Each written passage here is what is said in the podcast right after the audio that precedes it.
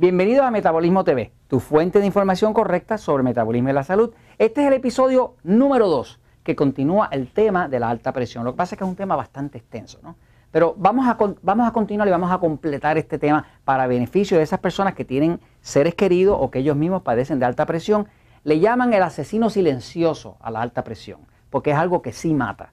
La mayoría de la gente muere del corazón. Y muere del corazón porque la misma presión va haciéndole daño al músculo del corazón, que es un músculo, es un músculo que nunca puede parar porque siempre tiene que estar bombeando. El día que deja, para, se acabó la vida, ¿no? Así que básicamente la alta presión lo que hace es que va destruyendo, va desgarrando el músculo del corazón y eso es lo que trae el ataque al corazón que finalmente termina en la muerte, ¿no? Ahora, así que vale la pena hablar de este tema. Fíjense, estábamos hablando de un incidente anterior, un episodio anterior, que una persona, por ejemplo, si se pone gorda, pues ese exceso de grasa va causando que las arterias como tal se empiezan a inflamar porque el cuerpo se pone bien ácido, se pone bien inflamado cuando la persona está gorda o cuando tiene la dieta incorrecta, aunque esté flaco, si tiene la dieta incorrecta, el cuerpo se inflama. Una de las cosas que más daño hace a una persona es la dieta incorrecta.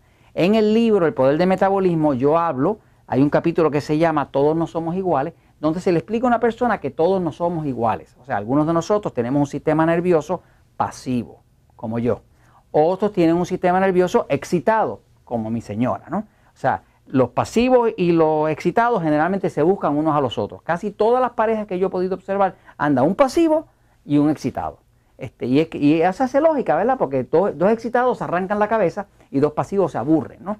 Pero la realidad es que la dieta para cada uno no es igual.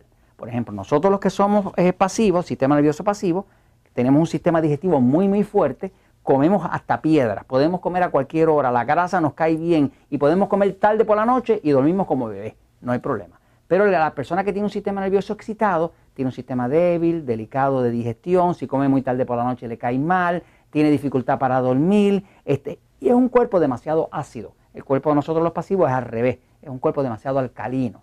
Entonces, lo que se busca con la dieta correcta, por ejemplo, la dieta 2x1, dieta 3x1, usted cuando lee el libro, usted puede adaptarla a su propio tipo de sistema nervioso.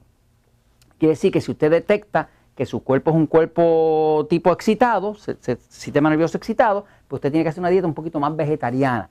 O sea, menos carne roja, evitar la carne de cerdo, mucho menos graso, casi ninguna grasa, y muchos vegetales y ensalada porque su cuerpo es demasiado ácido y usted necesita bajar esa acidez, usted necesita bajar esa excitación. Casi todas las personas que padecen de alta presión son la gente que tiene sistema nervioso excitado. La gente que tenemos un sistema nervioso pasivo tendemos a tener presión baja, no presión alta. Pero todas esas personas que tienen sistema nervioso excitado tienen una tendencia muy fuerte a tener una presión alta porque retienen sal. Nosotros, los que somos sistema nervioso pasivo, pues tenemos una eh, tendencia a todo lo contrario, a orinar la sal. Este, así que básicamente uno tiene que aprender qué tipo de dieta es la que acomoda al tipo de cuerpo que papá Dios le dio a uno o el que uno heredó de sus padres para entonces uno poder resolver el problema de la alta presión. Así que hay que mirar la dieta, eso lo va a aprender en el libro El Poder de Metabolismo o en los episodios de Metabolismo TV donde estamos explicando lo que es el sistema nervioso excitado, lo que es el sistema nervioso pasivo y qué tipo de dieta va para cada una de ellos. Pero volviendo al tema aquí, fíjense, hay que tener la dieta correcta. O sea que si usted tiene un sistema nervioso excitado, usted necesita una dieta más vegetariana para que entonces le pueda bajar la presión. Porque si usted tiene un sistema nervioso excitado, va a tener tendencia a retener mucha sal y necesita la cantidad de potasio y magnesio que tienen los vegetales y ensaladas para bajar esa sal, ese sodio y que le baje la presión. Todo el mundo sabe que cuando usted tiene alta presión, el médico le va a decir no coma sal, reduce la sal. ¿Por qué? Porque la sal retiene agua. Pero ¿qué pasa? Que el problema es que la mayoría de la gente lo que tiene es falta de potasio, es al revés. No es que tengan mucha sal, es que tienen falta de potasio.